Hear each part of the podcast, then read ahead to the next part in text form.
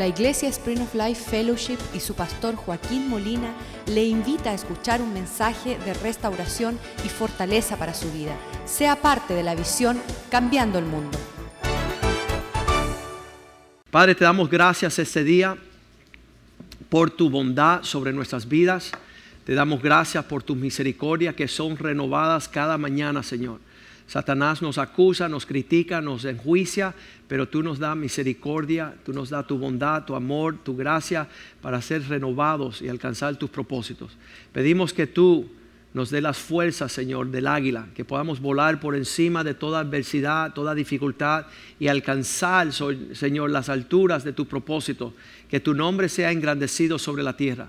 Que nuestros hijos te alaben y te sirvan. Que nuestros nietos escuchen la herencia de padres que heredaron la tierra prometida, la tierra del cumplimiento de las promesas de Dios. Pedimos, Señor, que tú nos llenes de tu espíritu y cancelamos todo pensamiento que viene en contra de tu propósito, Señor. Y rechazamos y renunciamos toda arma forjada contra nosotros, Señor, para debilitar y hacernos flaquear, Señor, en tus propósitos, Señor.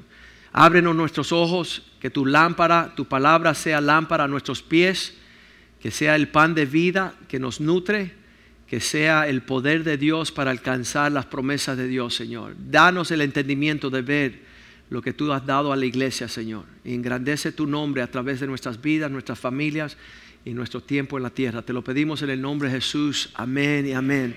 Sabes que um, en esos días Dios ha provisto para nosotros un lugar seguro. En Mateo 16, 18 es ese gran versículo cuando Cristo dice, yo edificaré mi iglesia.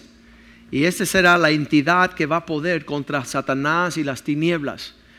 Yo también digo que eres Pedro y sobre esta roca voy a edificar mi iglesia para que las puertas, la fuerza del infierno no tenga prosperidad, no prevalezca contra ella, contra ella. Cuando nosotros llegamos a los caminos del Señor hace unos 33 años, yo tenía 16, ah, voy a cumplir 49 años este año, y yo entré a la casa de Dios, el alboroto que traían esos cristianos era tan, tan fuera de mi costumbre y mi cultura, que yo me pegué la vuelta con mi cuñado y los dos salimos para afuera. Imagínense qué, qué choque hubo en nuestro entrar y ver lo que los hermanos dentro de la iglesia se estaba haciendo y nosotros salimos para afuera, él me brindó un cigarro, yo agarré un cigarro, él también y los dos empezamos, esta gente están tostadas, son unos locos estos cristianos. Al ratico toda la música se, se, quedó quieta y todo el mundo resumió esta postura de un predicador que hablaba la palabra de Dios. Así que nos llamaron a regresar y nos sentamos a escuchar. Y ese fue el comienzo de una restauración completa de mi persona como adolescente de mi papá, de mi mamá, su matrimonio, su familia. Y fue una cosa tan sobrenatural que, que pudimos entender que la iglesia era un lugar glorioso donde Dios manifestaba sus obras. Y yo comencé a ser un apasionado por la iglesia. Y cuando tuve la, la, oportunidad en el 2008, 2007, pudimos publicar este libro que se llama Restauremos las puertas que prevalecen. Porque la única esperanza de poder alcanzar las alturas de los propósitos de Dios en sanidad, en, una rectitud, en una cuestión sanada, saludable, fuese si la iglesia fuese lo que Cristo quisiera que fuese. Yo edificaré mi iglesia para que el infierno no tenga poder sobre nosotros. Entonces la iglesia es un lugar seguro un lugar creado no por los hombres, no por religión, no por denominación. Acabamos de llegar de, Los Ángeles, donde Tom Cruise y toda esta gente están metidos en una religión falsa llamada cientología y, están todos mezclando unas reuniones. Y, me dice, eh, el que me acompaña dice, pero pastor, ahí adoran a Dios. No, ahí no adoran a Dios. entonces, ¿por qué se reúnen? Yo no sé por qué se reúnen, pero ahí están reunidos hablando cosas falsedades que no tienen ningún poder contra el reino de las tinieblas y la maldad. Entonces la iglesia es opuesto. La iglesia no la forma, ah, no la comienza un hombre, no la forma el, pensamiento humano. Es un regalo de Dios para aquellos que creen en Jesucristo. Es un lugar de reunión que solamente le pertenece a aquellas personas que aman a Cristo con toda su mente, su corazón. Ah, muchas personas dicen, pastor, ¿por qué cuando ah, usted predica no le habla a los impíos? En, la iglesia tú no le dices a los impíos, ah, vengan a creer a Jesús. Se supone que hoy reunidos aquí son los que ya han sido lavados por la sangre de Jesús. Se supone que los que están reunidos aquí no sean incrédulos porque en vez de ser amén, van a estar diciendo, no estamos de acuerdo. lo que tú estás diciendo no, no conforma a nuestro pensamiento. Ya todos los que estamos reunidos aquí, Dios ha puesto aquí por su misericordia, por la sangre de su Hijo y porque Él tiene un propósito con la iglesia. Entonces, eso no es un circo. Ah, un hombre llegó aquí y dice, pastor, yo quiero que tú digas más chistes. Es que yo le dije, yo no soy un chistoso. Vete a buscar un chistoso. Yo soy un pastor puesto aquí para cuidar la grey del Señor, puesto aquí para poder dirigir al pueblo de Dios. Entonces, cuando yo tuve la oportunidad, escribí este libro y, era la razón de este libro era para reparar, porque dice restauremos las puertas para prevalecer. En esta dádiva del Señor, habernos dado, dado una iglesia que el Satanás no tiene ni entrada, ni, ni puede ni acercarse, ni asomar el hocico por aquí. Él le tiene un, terror a lo que es la iglesia reunida. Por eso empieza a levantar lugares falsos y templos falsos para tratar de confundir a los seres humanos que vayan a lugares donde ahí están jugando su religión, están jugando su circo. A cada rato aquí en la iglesia le invitamos a aquellos que no toman en serio estas cosas que se queden en casa. No tenemos el afán por tener, eh, las personas dicen, oye pastor, ¿y cuántos tienen ya de tu iglesia? Bueno, yo no sé cuántos tenemos, pero, pero sabemos cuántos ya no, no están llegando, porque tomaron una decisión que no aman a Cristo, no quieren ver el poder del cielo en la tierra, no están buscando la sobriedad de la cosa del Señor. Ejemplo, um, Cristo dijo estas palabras, no volveré a participar del pan y de la copa hasta que yo regrese. Así que ustedes que son míos, sigan celebrando mi muerte y mi poder sobre las tinieblas, partiendo el pan y tomando de la copa. Porque ahí hay provisión de sanidad, de fuerza y de vida.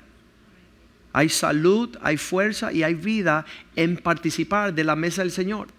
Y los que llegan el domingo acá en la iglesia saben que nosotros celebramos la mesa del Señor el primer miércoles de todos los meses. Imagínense que al celebrar lo que Cristo nos mandó a celebrar para nuestro beneficio y salud, y usted nunca llega.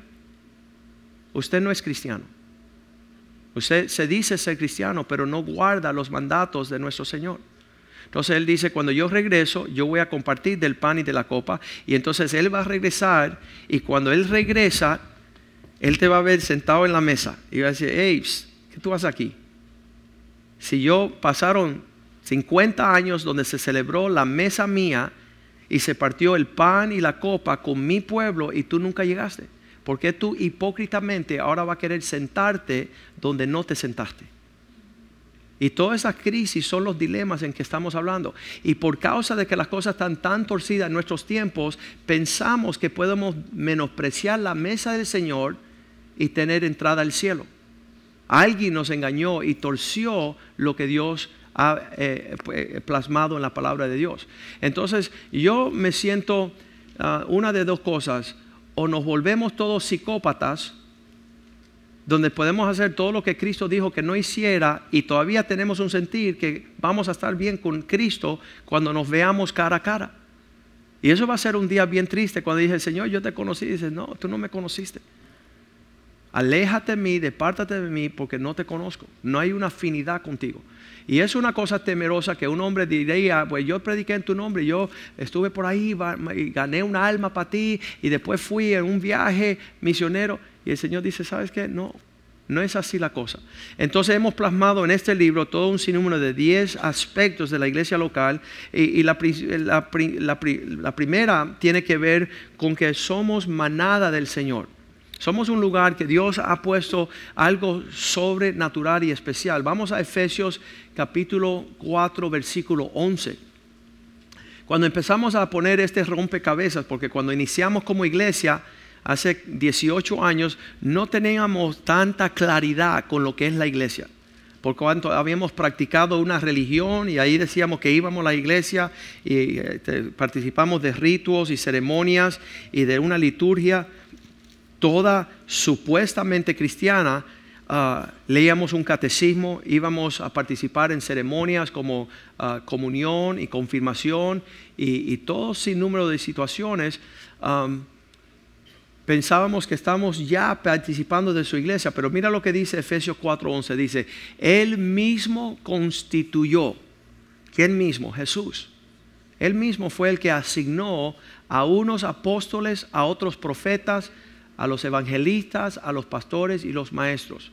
Yo le digo a, a estas cinco oficinas de la iglesia los superhéroes de la fe porque son los que Dios ha escogido para llevar la carga de su obra sobre la faz de la tierra. El apóstol, aquel hombre que Dios envía a un país a iniciar el reino de Dios. No es necesariamente una persona que sabe pastorear ovejas, ese lo vemos al final. Pero el apóstol, el apóstol es el punto de lanza que va adelante en un mundo secular y desconocedor del Señor y ahí establece el reino de Dios es aquel que inicia las iglesias en el mundo.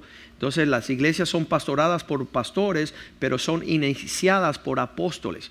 Aquellas personas que, Dios ha dotado con un conocimiento, una autoridad espiritual sobresaliente, donde tienen ellos un poder por encima. En los tiempos romanos era la persona que llevaba la primera ah, séquito de personas cuando conquistaban una nación. El que iba delante del barco mandando a todos los que iban a él se llamaba apóstol. Era un líder delante del pueblo. Eso es lo que es un apóstol. Y un apóstol no es ah, un señalamiento o un título, es una función que, que obra en la tierra a favor de la iglesia. Es el que inicia iglesia, el que Dios ha dotado con sabiduría, con gracia, con dones para poder llevar adelante su obra. Segundo, tenemos los profetas, aquellos que hablan ah, y profetizan y pueden traer la visión y pueden traer una claridad en, situaciones de revelar el propósito de Dios. Y, y, sabemos que la iglesia está dotada con estos dones porque estas personas nos infunden aliento a nosotros nos permiten ver cosas y dice, y ven acá, y cómo yo estaba hablando con un joven el otro día en, en la reunión en miércoles, y, él decía, pero ¿cómo tú ves estas cosas? ¿Qué, qué, lo que, qué te da la habilidad de ver un poco más allá en mi vida del propósito de Dios? Eso es el señalamiento de, de la visión, el abrir los ojos para otras personas. Los evangelistas son aquellos que salen al mundo a predicar el evangelio. Ah, dice la Biblia cuán hermosos son los pies de aquel que llevan las buenas nuevas. ¿Sabes qué? Ah, para mí las personas que llevan la palabra del Señor, sea lo que sea, para mí son dignitarios del reino.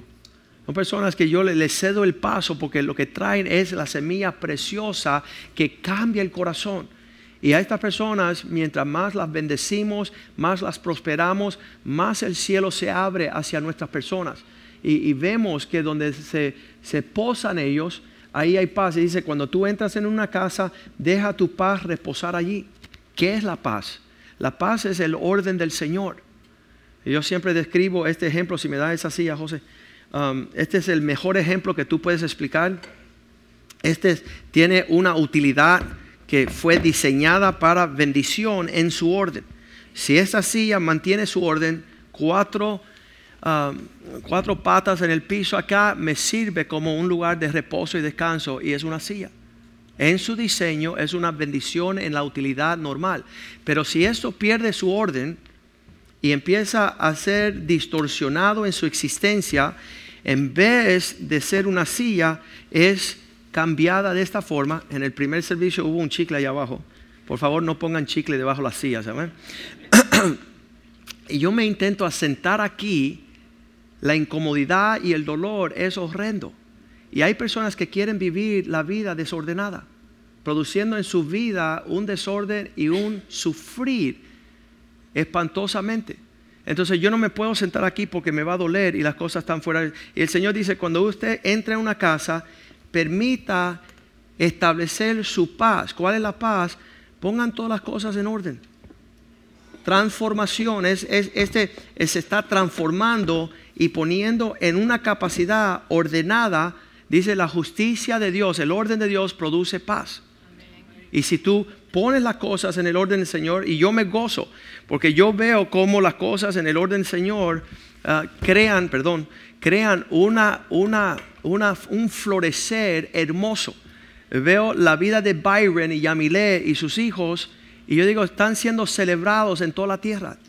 Cada vez que ven las personas, ven su vida en el orden de Dios, eso trae gloria a nuestro Padre en el cielo. Eso bendice al Señor.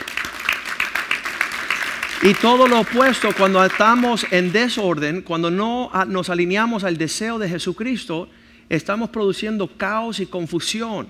Las personas no entienden el por qué uno quiere proseguir fuera del orden de los términos del Señor. Y estas personas, los apóstoles, los profetas, los evangelistas, los pastores y los maestros, guardan el orden del Señor.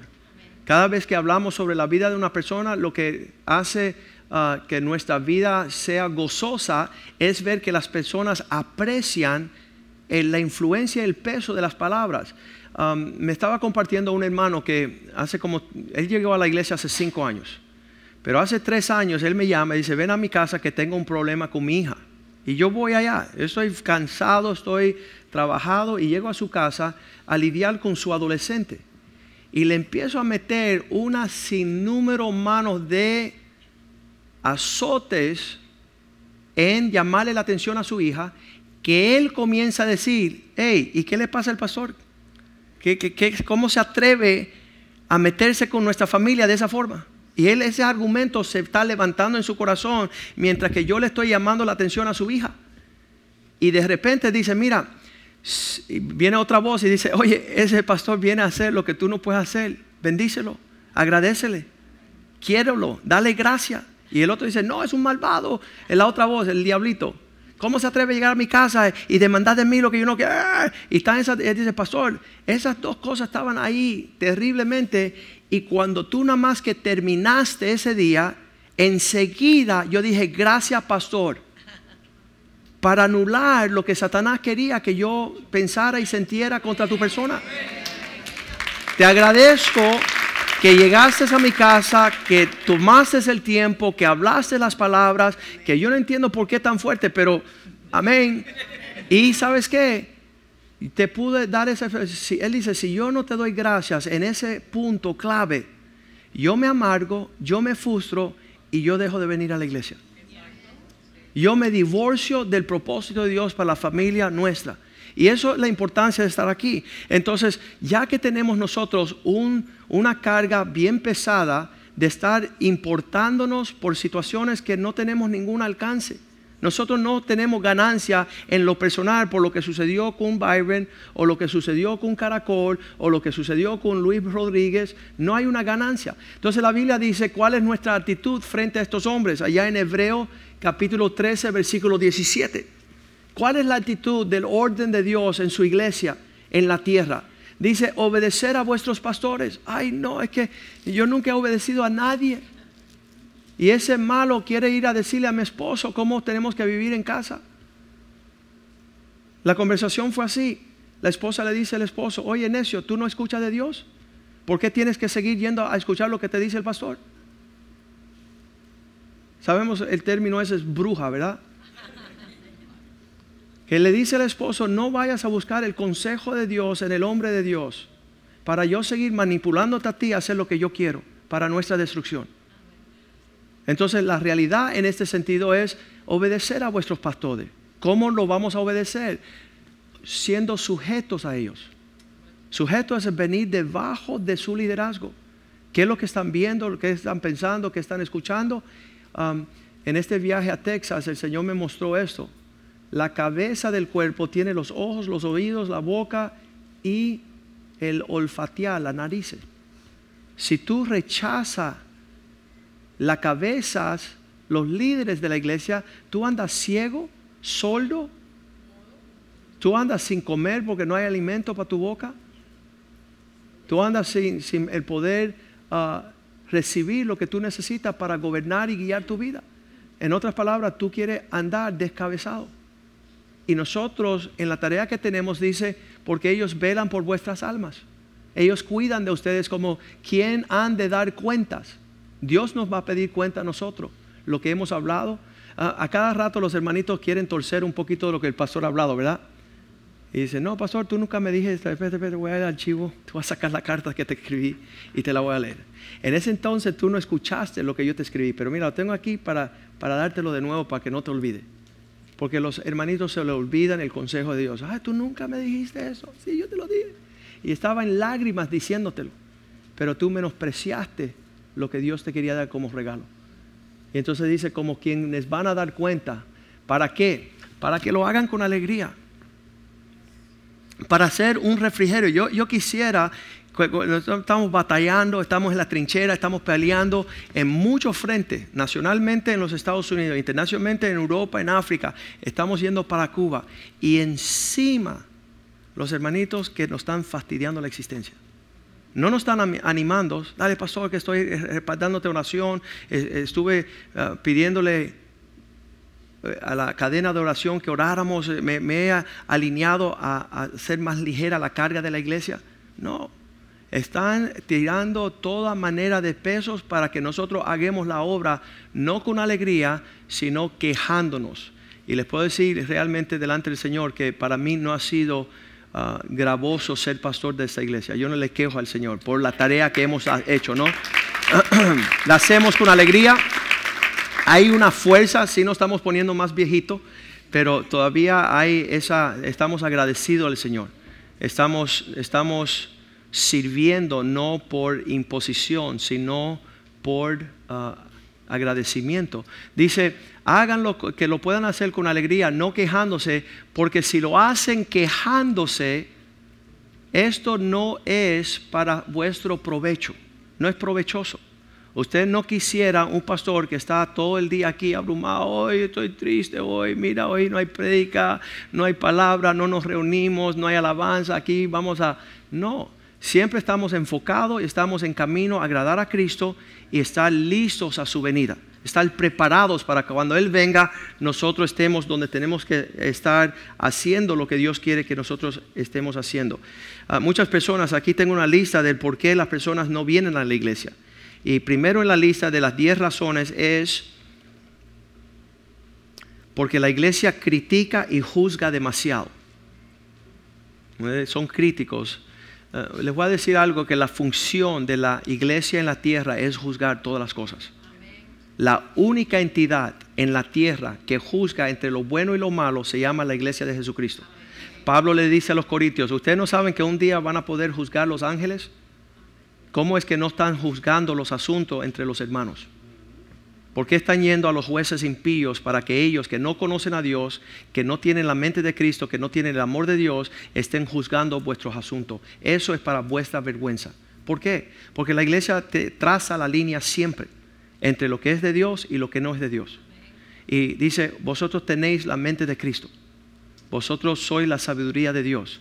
Significa que en los temas donde ha habido conflictos y ha habido situaciones bien tremendas, ese trazar la línea como un cirujano que traza entre lo bueno y lo malo es la función de la iglesia. Por eso muchas veces como pastor cuando estoy juzgando un asunto y hay una, una familia o hay un hermano o una hermana que dice, bueno, no creo que lo que me estás diciendo es correcto. Le digo, ok, está bien, vamos a llevar el asunto a la iglesia. Vamos a llevar el asunto a los pastores. Nosotros tenemos la dicha en esta iglesia de tener muchos pastores y las personas me preguntan cuando viajo, Joaquín, ¿quién te está ayudando? ¿Tienes pastores ahí? Digo, sí, tenemos como nueve pastores. Y dice, ¿por qué tienen tantos pastores? Porque nosotros amamos a nuestras ovejas. Estamos siempre pendientes. El labor del pastor es un labor que muchas personas no agradecen. Acuerdo que ah, los padres dañan la mente de los hijos cuando le dice un niño de cinco añitos, mamá, cuando yo crezca yo quiero ser pastor. Y le pregunta a la mamá, ¿y por qué? Y dice, porque no trabajan. Y esa es la maldad de unos padres que murmuraron delante de sus hijos para poder no honrar los príncipes que están en la tierra. Aquellas personas que Dios ha puesto a dirigir a la iglesia. Allí dice en Primera de Pedro capítulo 5 versículo 3, Pedro está escribiendo poniendo un poco más de entendimiento Ah, vamos al versículo 1. Ahí. Ruego a los ancianos que estén entre vosotros. Yo también soy anciano, también con ellos, testigo de los padecimientos. Hemos sufrido las cosas del Señor, uh, padecimientos de Cristo, que soy también participante de la gloria que será revelada. Estamos participando en el equipo del Señor para que cuando venga su reino, venga su provisión del cielo, los ángeles vengan a anunciar y vengan a buscar a la novia, nosotros estamos participando seriamente. Versículo 2. Apacentad la grey de Dios que está entre vosotros. Apacentad. Poder ser pastores de la grey del Señor Ah, que está entre vosotros cuando de ella, ah, cuidando de ella. Ah, la gran parte de, la salud espiritual de todas las personas que llegan aquí es responsabilidad de los pastores. no podemos permitir que alguien venga a hacer daño a la grey. Decía David, cuando salía el oso y salía el león, yo les rompía la, la quijada, yo lo destruía. Si quieren ver el furor y el sentimiento agresivo de un pastor, amenace las ovejas, amenace la grey. Y por eso estamos tan celosos de estas obras. Ah, no por obligación, cuidando de ella, no por fuerza, no porque somos obligados. En el primer servicio llamé a un pastor, uh, Kenny, y llamé a su hijo y le dije, ¿cuánto tiempo pasa tu papá en la iglesia? Y dice, pastor, nosotros vivimos acá. La gente no se han dado cuenta, pero nosotros vivimos más aquí que en nuestra casa. Eso se llama sacrificio. Eso se llama una obra de amor, porque el salario de Kenny no ha cambiado en los últimos cinco años, ¿verdad? No tiene pago en aquí remuneración económica por el labor del tiempo que él invierte. Entonces, ¿qué lo hace estar aquí? El amor de Dios por ti, el cuidado de Dios por tus hijos debemos de honrar a estos pastores. Cuando estamos cambiando de iglesia en iglesia, en iglesia, en iglesia, en iglesia, y tus hijos no conocen a su pastor, no conocen el amor de derramar su vida, de pelear a muerte contra sus enemigos y sus adversarios, realmente estamos menospreciando lo que Dios nos ha regalado en un lugar como la iglesia. Estábamos en una funeral en la semana pasada donde hubo un suicidio. Ah, el papá de, de Delia cuando ella llegó después de la iglesia a su casa, su papá se pegó un tiro. Y entonces el lunes tuvimos la funeral y pudimos saber que las personas que están fuera de la iglesia son las que sufren estas pérdidas. Son donde Satanás se mete para matar, robar y destruir. Si él hubiera estado reunidos en el cuerpo de Cristo, rodeado de los hermanos en amor y en afecto y en abrazo, entonces no hubiera tenido pensamientos desesperados y de tinieblas. Entonces en la funeral que fuimos invitados a, hacer el servicio, hablábamos nosotros del lugar secreto que Dios ha puesto en la tierra para cuidar nuestras almas. Se llama la iglesia. Cuando Dios desarrolla sus designios de todas las cosas, dice ahí va a nacer un niño en un vientre, Él va a poner en la criatura en el lugar más seguro donde va a ser protegido, se llama la vientre de la mujer. La mujer es incapaz de ir en contra de su propia vida en el ser que trae en su cuerpo. Y ese es el lugar más seguro. Por causa de que las personas han perdido su tiempo en la iglesia y andan fuera de la iglesia, el aborto llega a ser del vientre el lugar no más seguro, sino el lugar más tenebroso. Hay más pérdida de vida en el vientre que fuera del vientre. Y ese no fue el diseño del Señor.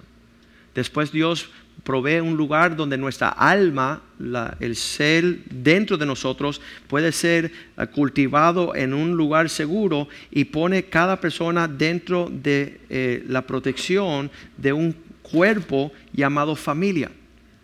Cuando se supone que la familia esté dentro de la iglesia y esté gobernándose como Dios quiso, que el padre fuera cabeza, la mamá fuera ayuda idónea, los hijos fueran obedientes y honrando a los padres, ahí hay un lugar seguro para el alma pero el hombre sale de la iglesia y en las familias es el lugar más tenebroso que existe para el alma. Ahí es donde sufrimos el mayor cantidad de dolor, de, heridas, de toda eh, clase de azotes, de abusos, de menosprecios y salimos de la familia diciendo yo nunca más quiero formar familia. Y cuando llegan a la iglesia, a una familia, no quiero ser parte de una familia. Todos mis malos recuerdos y mis experiencias amargas fueron en el contexto familiar, así que no quiero familia. Y andan ambulante, andan egoístamente fuera de todo círculo de familia. Pero finalmente lo más precioso que Dios ha puesto en el hombre es el espíritu del hombre. No es el cuerpo físico que se forma en el vientre, no es el alma social en la familia, sino el espíritu que está dentro del hombre. Vamos a leer Job 32, 8, donde dice, espíritu hay en el hombre, que es el aliento de Dios el que le da entendimiento. Ciertamente espíritu hay en el hombre. Esto es el soplo del omnipotente que le hace que entienda. Quiere decir que el lugar seguro del espíritu para los hombres, diga conmigo, la iglesia. Ahí es donde alimentamos el espíritu. Uh, entendemos que Fernanda alimenta el cuerpo también después del servicio, pero realmente lo más rico de la iglesia es que tu espíritu está siendo nutrido. Y es en el único lugar bajo el sol, en la tierra, donde Dios ha puesto para nutrir el espíritu. Ah, el Salmo 133, versículo 1, nos dice el secreto. Mirad cuán bueno y delicioso es los hermanos reunidos en armonía. Mirad qué bueno es, qué sabroso estar reunidos en la iglesia en armonía, en paz, en el orden del Señor. Acuérdense que hablamos de que la armonía viene por todas las cosas están en su orden. Versículo 2 dice, será como el rocío, como el buen óleo sobre la cabeza, que desciende sobre la barba, la barba de Aarón hasta el borde de sus vestiduras. Hay algo especial. En esta iglesia es sobrenatural lo que Dios ha depositado sobre la visión de esta iglesia ha corrido y ha guardado a todos nosotros que estamos bajo la sombra del Señor. Ah, es sobrenatural. No importa de dónde vienes y cuáles tus circunstancias, rápidamente Dios empieza a sanarte y, nutrirte y hacer florecer y hacer cosechas y fructífero. Tus pensamientos piensan a formarse a una visión con excelencia. Versículo 3 dice, será como el rocío el rocío no es algo que usted produce, es algo que sale del cielo. Y este rocío de Hermón que desciende sobre los montes de Sión, porque allí, digan conmigo allí, y no allá. Hay personas que dicen, Señor, heme allá, en vez de heme aquí. Es allí, es un lugar que Dios ha marcado para traer su bendición y una vida que nunca habíamos soñado realizar cuando estamos en el lugar que Dios nos ha sembrado, nos ha plantado. Y en ese sentido, ah, vamos a volver a primero primera de Pedro 5, versículo 2, cuando dice no por ganancia deshonesta. En esta iglesia, ah, cada vez que predicamos, llegan las personas que nos visitan por primera vez y dicen, pastor, mucho gusto, me la pasé bien, pero sabes que tengo este chequecito y no sé, no pasaron, no sé dónde ponerlo. Se le olvidó a usted pasar la canasta. Le digo, no, no, no, nos hemos olvidado. La canasta queda allí y usted puede participar económicamente, pero no estamos haciendo esto por la ganancia económica que podemos tener, no por ganancias deshonestas, sino con un ánimo pronto. ¿Cuál es nuestra motivación? Versículo 3. No como teniendo señorío sobre lo que están el señorío es querer imponer nuestra voluntad sobre personas que no desean un liderazgo. Le invitamos, vayan, vayan a otro lugar. No, no están invitados a esta iglesia a hacer de este lugar un circo.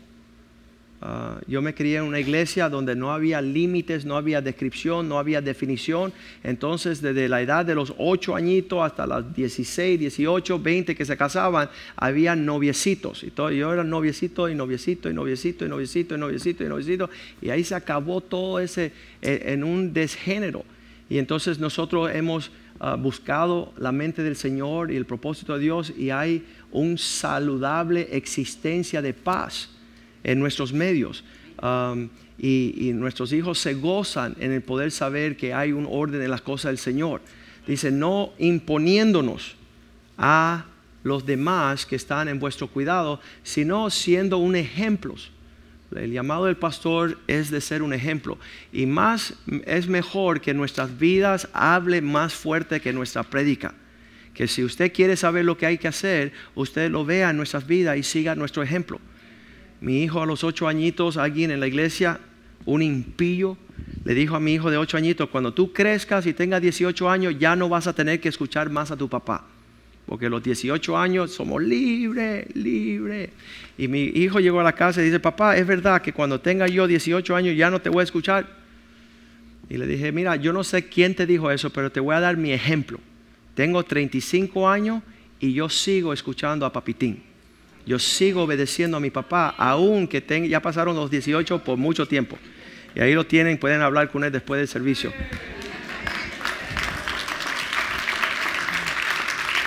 Siendo ejemplos, que nuestra vida hable de nuestro comportamiento, que hable de nuestra disposición. ¿Y cuál es el porqué de eso? Versículo 4 dice, porque cuando aparezca el príncipe de los pastores, el jefe de los jefes, allá en México dice el jefe de los caballitos, ¿verdad? Aquí decimos el jefe de las ovejas el que es el mero, mero, el, que, el que manda en este lugar, el príncipe de los pastores, cuando Él aparezca podréis recibir la corona incorruptible de gloria. Cuando estaba retirándome de abogado, fui a todos los jueces y me despedía. Dice, mira, ya no voy a ejercer más abogado. Dice, ¿por qué no? Porque voy a ser pastor. Y el último juez me dijo, ¿sabes qué, Joaquín? Vas a tener el mejor jefe de todos ya te gradúas para poder servir a aquel que se merece que le sirvamos. Entonces, eso es lo que se trata de ser la iglesia. La iglesia no es un lugar hecho por hombres, no es un lugar donde estamos coleccionando chivos, ah, no se puede chivar, eh, no, se puede estar en desorden, no se puede hacer lo que a usted se le ocurra. Ah, cada vez que me monto en un avión, yo nunca he visto una persona que dice, disculpa, quiero meterme ahí en los controles y quiero tomar opinión y, decir qué va a hacer y cómo va a ser y quiero... Eso no existe. Solamente en la iglesia las personas quieren venir a hacer de este lugar un desorden. Y sabes que eh, es la bondad del Señor que dice que, que Él no permite eso acá en la, iglesia. Él dice, si estás, eh, prefiero que estés caliente o seas frío, Decídete de una vez estás en el equipo o no estás en el equipo, pero esa mediocridad indiferente haré que yo te vomite de mi boca. Y es un lugar que, muchas personas a, lo largo de los años, yo he hablado con personas que estuvieron entre nosotros por muchos años y después me lo encuentro en la calle y, los miro como diciendo, ¿sabes qué? Mi, oficio... un día le pregunté a un hombre, ¿por qué tú no permitiste que yo pastoreara a tu familia? Y, su respuesta fue, cuando él cayó en, gran destrucción, él dijo, porque tú eres demasiado serio. Tú eres demasiado serio. Entonces en estos asuntos yo creo que la seriedad merita nuestra participación. Que, seamos en serio en lo que estamos haciendo y que ah, cuando sale la respuesta de una boca que no sea un iracundo, una persona que se está llevando por sentimientos, una persona que se está llevando por... Ah, un día yo, un hombre vino y le dije, él dice, pastor, no, porque tú me vas a echar de la iglesia. Le digo, no, es que la iglesia no es mía. Yo no te puedo, si tú estuvieras en mi bufete abogado, hace rato te hubiera echado. Porque como abogado en un bufete que es mío, yo decido quién trabaja. Pero en la iglesia, el que decide que viene y que va, se llama Jesucristo. Y Él en su misericordia tiene puertas abiertas y yo he visto ese misterio. La puerta abierta con personas que yo decía, yo no sé cómo rayo tiene las puertas todavía abiertas, por la misericordia de Dios. Pero entonces también me sorprendo cuando las puertas se cierran. Y ellos quieren volver y ya no hay entrada. Y entonces me lo encuentro en la calle y los miro con mucha tristeza y me dicen, ¿sabe pastor? No fuiste tú, fue el Señor que me quitó de ahí. Fue el Señor que no permitió que yo siguiera en mis actitudes que no eran saludables. Y, y, yo creo eso, yo creo que Dios es el que guarda sobre su iglesia y Dios es el que pone y Él es el que quita. Y, en todo esto hay personas que dicen, no, yo no soy parte de la iglesia porque hay muchos hipócritas. Y yo digo, bueno, ¿sabes qué? Donde tú vas, en tu farándula, en tu discoteca, en tus conciertos, ahí sí que no hay hipócritas. Son gente íntegra, son intachables. Entonces tú no vienes a la iglesia por los desastres que hay, pero tú vas allá afuera con cien mil desastres y no es real. La realidad es que Dios está aquí entre nosotros. Y Dios ama a su iglesia, Él dio su vida por su iglesia y Él desea perfeccionar a su iglesia. Y la única esperanza que tiene el mundo es toparse con la iglesia de Jesucristo. Nosotros llevamos la carga de las almas perdidas. Conocemos primera de Timoteo 1.15 de memoria esto es un dicho fiel y digno de ser aceptado para, por todos los hombres. Palabra fiel y digna de ser recibida por todos. Que Jesucristo vino al mundo para salvar a los pecadores y reconocer que nosotros somos los peores es la mejor condición. Somos, eh, somos bien guardados en un sentimiento de decir, ¿sabes qué? Yo estoy aquí por la misericordia del Señor. No me atrevo a señalar a un hermano y decir, ¿qué hace él aquí? Porque esas manos que señala ese hombre tiene tres deditos que te señalan a ti. Porque tú no eres digno de estar aquí tampoco. Y por la misericordia de Dios es que estamos aquí adorándole, sirviéndole y siendo perfeccionados por su Espíritu. Dice 2 de Corintios 3, 18, que mirándole a Él, no estás supuesto de mirar a lo que tienes a tu alrededor. Estás supuesto mirarle a Él. Dice que somos transformados, mirando cara a cara descubierta como el reflejo de un espejo, la gloria del Señor. Cuando tú estás viendo a Jesús solamente en este lugar y estás buscando agradarle a Él y servirle a Él y conocerle a Él, ahí está, eres transformado de gloria en gloria hasta llegar a su misma imagen, tener la misma compasión, la misma misericordia, el mismo amor. Mirándole a su imagen somos transformados como esa silla torcida empieza a transformarse a través del Espíritu de Dios. Cuando el Espíritu de Dios está hablando a través de nosotros y a nosotros, ahí es que estamos viendo que Dios está haciendo su obra. Colosenses 1.18 nos dice que Cristo es la cabeza de la iglesia. Él es el que manda. Había una hermanita aquí por muchos años y decía, pastor, yo no puedo creer que la única iglesia en Miami donde yo no tengo ministerio es aquí. Yo dije, que háblate con el Señor. Eso es asunto del Señor. Él pone a cada uno donde pertenece en el cuerpo. Y Dios es el que te señala para que tú puedas servir. Y Dios es el que te dice, siéntate y estar en quietud y reposo. Hay, una, hay una bendición en los tiempos de espera del Señor nos renueva la, fuerza, dice la Biblia, como águilas para que podamos alzar a alturas mayores en los propósitos de Dios. Así que el tiempo de siéntate y tate quieto es un buen tiempo. Un tiempo de recapacitar, reenfocarte, realinearte y poder asumir la gracia que Dios ha puesto sobre ti para que puedas ser parte de su cuerpo. Vamos a ponernos de pies esta tarde y decirle, Señor, gracias por este día que me traes a memoria lo que es el deseo de ser parte de tu iglesia. En el Salmo 137, versículo 5. 137, versículo 5. El Viejo Testamento es sombra y tipo del Nuevo Testamento. Y aquí David estaba escribiendo esa palabra diciendo, si yo me olvido de ti, casa de Dios, ciudad de Dios, que mi diestra pierda su destreza. Si yo no tengo una relación saludable con la casa de Dios, con el pueblo de Dios, con, con el cuerpo de Cristo, entonces no tenemos el poder que debemos de tener para realizar el propósito que Dios tiene para nosotros.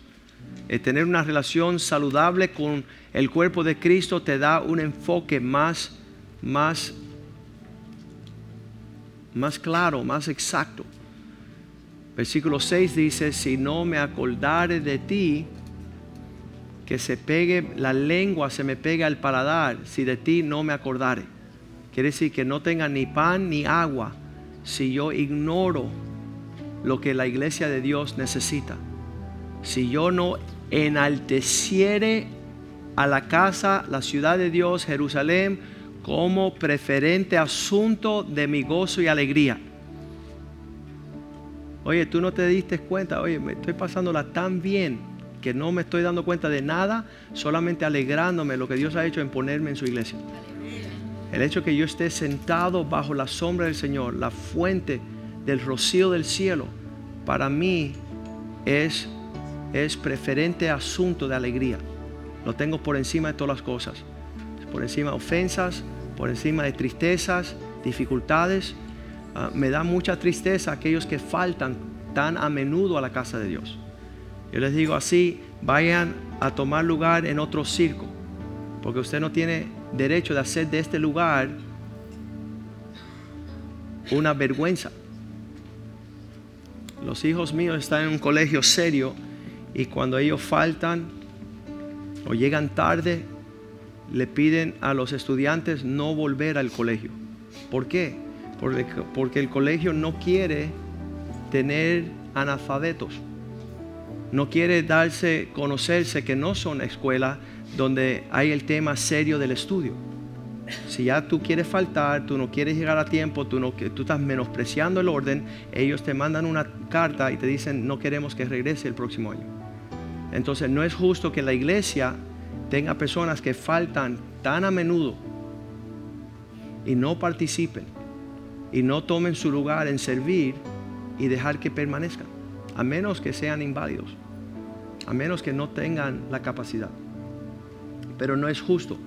Um, Decimos los que llegan tarde no es saludable, lo que faltan no es saludable, lo que no sirven no es saludable, lo que toman oportunidad de dañar la grey del Señor, con esos hago guerra, le arranco la cabeza, porque como pastor soy predador de los lobos y las bestias que vienen a azotar las ovejas.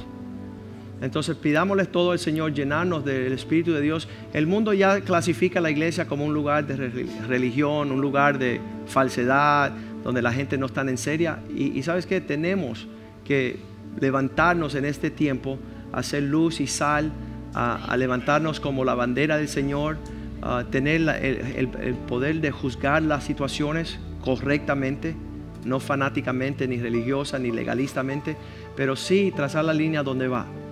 Y, lo que está sucediendo en esta, en esta nación donde un hombre puede entrar en el baño de una mujer, solamente es el reflejo de que la iglesia está trazando la línea donde no va tampoco. Eso es una manifestación de iniquidad que comienza en el medio ambiente y el clima de quién es la iglesia. Cualquiera entra, cualquiera sale, cualquiera viene, cualquiera va. A los pastores yo tengo la opinión el eh, pastor dijo esto, pero mi opinión y, todo eso. Ah, ¿Sabes qué? El que tenga oído, que oiga lo que el Espíritu le dice a la iglesia. Para poder ah, cargar el peso de la responsabilidad que tenemos en estos días y, va a ser de bendición y de refrigerio, eso se los prometo. En este mes vamos a dedicarnos a, a, ver los diferentes aspectos de la iglesia. Esperamos que el miércoles que vamos a partir el pan y tomar la copa, la santa cena del Señor, que hoy usted diga, ¿sabe Señor? No falto más la Santa Cena. Esa es la mesa del Señor. Yo no voy a estar en mesa de demonios impíos con más ah, exactitud y prioridad y menospreciar la mesa de mi Señor, donde celebramos lo que Él hizo en la cruz. Celebramos que Él fue traspasado por nuestros pecados. Así que cantémosle al Señor y vamos a orar para que usted también pueda alinearse. Lo más lindo es que la invitación eh, existe queda pendiente que usted sea parte, dice, las partes más débiles, las más importantes. Yo creo que, eh, que las partes más débiles, las partes más importantes, porque nos permiten a nosotros ejercer la vida de Cristo. Nos deja llevar los más torpes, a veces en vez de sacar más frustración, um, si somos como Cristo, van a sacar más compasión, más amor vamos a poder llegar, ir a una segunda milla con ellos.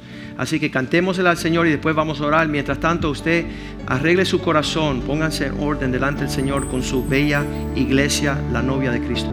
En el Salmo 119, versículo 63, esta fue una buena medida de David. Cuando él dijo las palabras, mis compañeros son todos aquellos que temen y guardan los mandamientos. Mis amigos son los que aman a Jesús.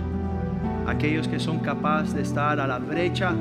Aquellos que honran al Señor más allá que todo lo demás. Señor, quiero ser compañero de todos los que te temen. De aquellos que guardan tus mandamientos. Aquellos que guardan tus estatutos. Aquellos que respetan y honran tu casa. El único tiempo que Jesús tomó un látigo y empezó a lanzar a los hombres fuera del templo fueron cuando estaban deshonrando la casa de su padre. Motivo para decirle a ellos, han hecho de la casa de mi papá una cueva de ladrones. Están entrando, saliendo, están tomando y no depositando. Son un sinnúmero de cosas torcidas. Vamos a, a pedirle al Señor, Señor, quiero yo ser todo el potencial de tu gracia y de tus dones para hermosear la casa del Señor. Voy a usar todas mis fuerzas, ah, la cordura de, un espíritu afable. Ah, todos aquellos que conocen ah, a Clarita, conocen a Maida, conocen a Clara Marcela, están viendo mujeres que están en serio con el Señor. Están, están están llevando con toda la fuerza, sabes que, estamos en un contratiempo de todo lo que se puede levantar para no realizar eso. Están alineándose. Tenemos la esposa de José Palma, Ceci, uh, mi esposa Ivette, y, que usted también sea parte. Francis, la esposa de Javier, uh, son mujeres que, han sido probadas desde, estaban en el grupo de jóvenes conmigo, solteras, de haber hecho cien mil situaciones y han decidido honrar a Cristo, honrar la casa de Dios, servir en tal forma que, sus vidas hablan un refrigerio. Y, no son las únicas. Estamos levantando toda una casa ah, y tarde o temprano Dios va a, mostrar su novia. Él la va a mostrar. Dice que Él se entregó por ella para tener una novia gloriosa, sin manchas, sin arrugas, sin cosas semejantes. Y está hablando de nosotros muchas veces las personas se divorcian, eso no soy yo, si eres tú, vístete que vas, ¿verdad? La novia se preparó y estuvo preparada para la, boda del Cordero. Y la gracia de Dios es suficiente para eso. Y la, sangre de Cristo y los pastores y todo lo que Dios ha puesto para lograr esta obra es una realidad. Ahora no hagamos, no hagamos burla de Dios. En 1 Corintios 13, 55 dice, no erréis 1 Corintios 15, 33.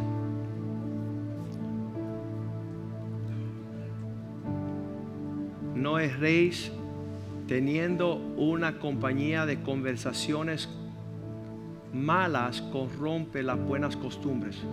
Si el entorno tuyo es unirte a un necio aquí, o a un tostado, a una persona inmadura, tu carácter va a ser influenciado en una forma no buena. Así que únese a los ancianos, a los líderes, a las personas maduras, a las personas que sirven, no las que saludamos una vez cada dos meses. Pastor, estoy contigo. M allá. Sé parte de lo que Dios está haciendo en esta iglesia. Mañana es reunión de hombres ah, de 8 a 9. Solamente hay una razón por la cual tú siendo varón no llegas, es si fuese mujer porque no es para mujeres, es para los hombres. Y entonces usted llega a su reunión porque Dios quiere prepararlo a usted para cambiar las naciones. Padre, te damos gracias este día por tu bondad, te damos gracias por tu misericordia. Señor, sigue revelando estas realidades a nuestras vidas, nuestros corazones, para que nuestros espíritus te sirven, te sirvan en la forma que a ti, que medita tu honra y tu gloria, Señor. Perdónanos, lávanos con tu sangre, levántanos Tú eres el que levanta nuestra cabeza. Tú quita toda impedimento, Señor. Tú quita todo lo que va a ser un tropiezo para nosotros para volar hacia tu altura, Señor.